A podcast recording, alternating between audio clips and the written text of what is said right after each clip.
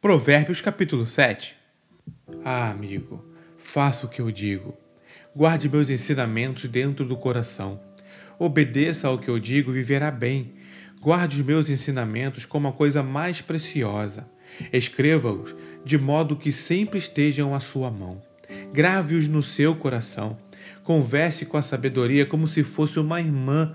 Trate o entendimento como seu companheiro eles o ajudarão a se defender da mulher devassa, da conversa sedutora, do apelo dos seus lábios.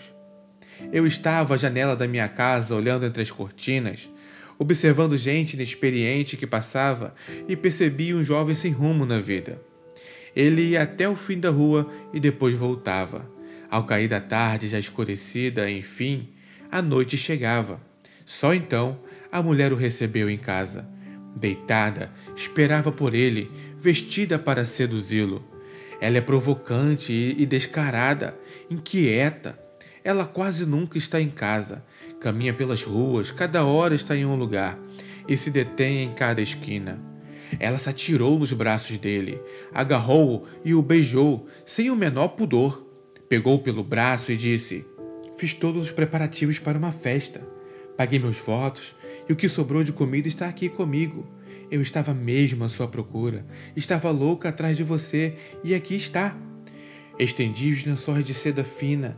A cama está preparada, linda, está toda perfumada, com delicioso e agradável aroma. Venha, vamos nos saciar de amor a noite toda, das delícias do prazer desfrutar. Meu marido não está em casa, está viajando a trabalho e vai demorar para voltar. Logo ele estava comendo na mão dela enfeitiçado por suas palavras melosas, antes que percebesse, foi atrás dela. Como um bezerro levado ao matadouro, como um coelho atraído para uma emboscada, que logo será atravessado pela flecha, como um pássaro que voa para dentro da armadilha sem saber que ali está o fim da sua vida. Então, amigo, Ouça-me com atenção, leve minhas palavras a sério. Mantenha distância de mulheres como essa. Nem passe perto da casa dela. São incontáveis as vítimas dos seus encantos. Ela é a morte de pobres homens. Ela é o caminho mais curto para a morte. É a estrada que desce para o caixão.